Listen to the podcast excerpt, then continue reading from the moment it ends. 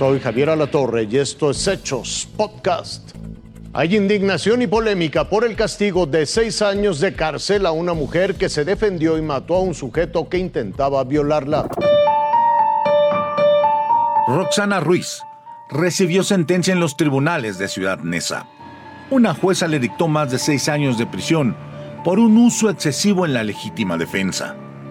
Roxana, de 23 años, presuntamente fue atacada por un sujeto quien al parecer abusó de ella.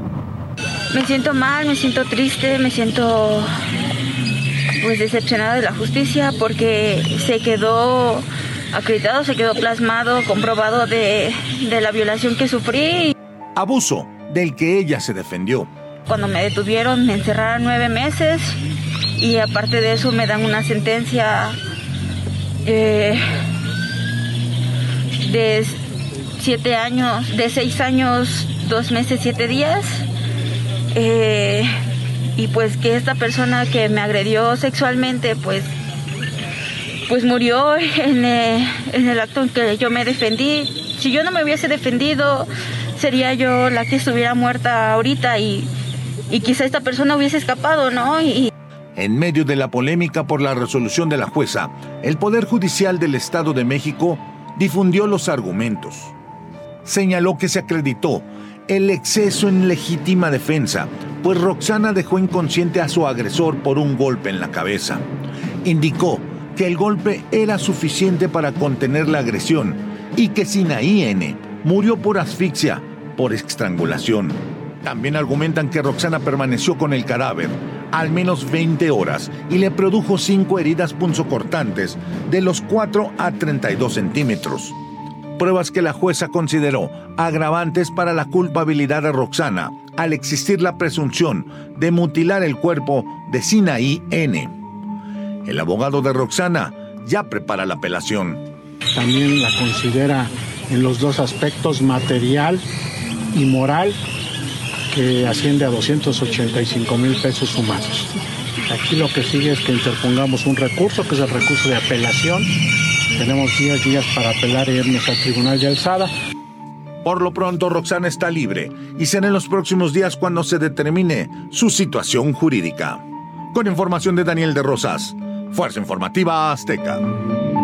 Buscan a decenas de migrantes que fueron secuestrados en los límites de San Luis Potosí, Nuevo León.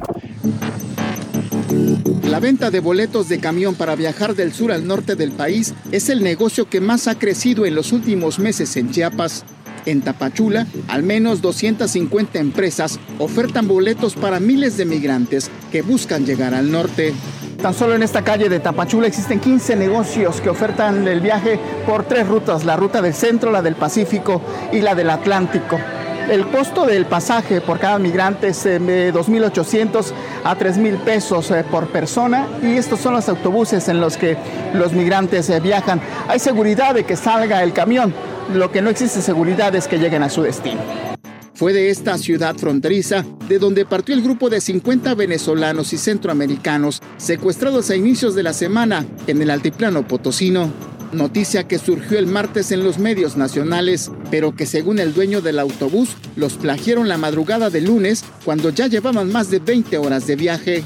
A las 4 de la mañana le llaman para, para pues decirle ¿no? que tenían secuestrado a, los 52 a las 52 personas, entre ellos son los 50 migrantes y, dos operadores, y le solicitan ahí este, una cantidad de 1.500 dólares por persona para para.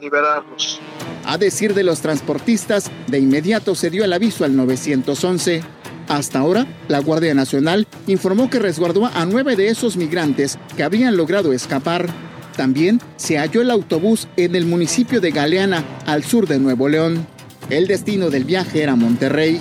Es el segundo secuestro masivo que ocurre en Matehuala, donde según las autoridades federales operan delincuentes radicados en Doctor Arroyo, Nuevo León. En el mes de abril se rescató un grupo cercano a los 100 migrantes. Aún así, cientos de extranjeros compran sus boletos de viaje en Chiapas con la esperanza de llegar a la frontera con Estados Unidos. Pedro Gerardo López, Fuerza Informativa Azteca. Hasta aquí la noticia, lo invitamos a seguir pendiente de los hechos.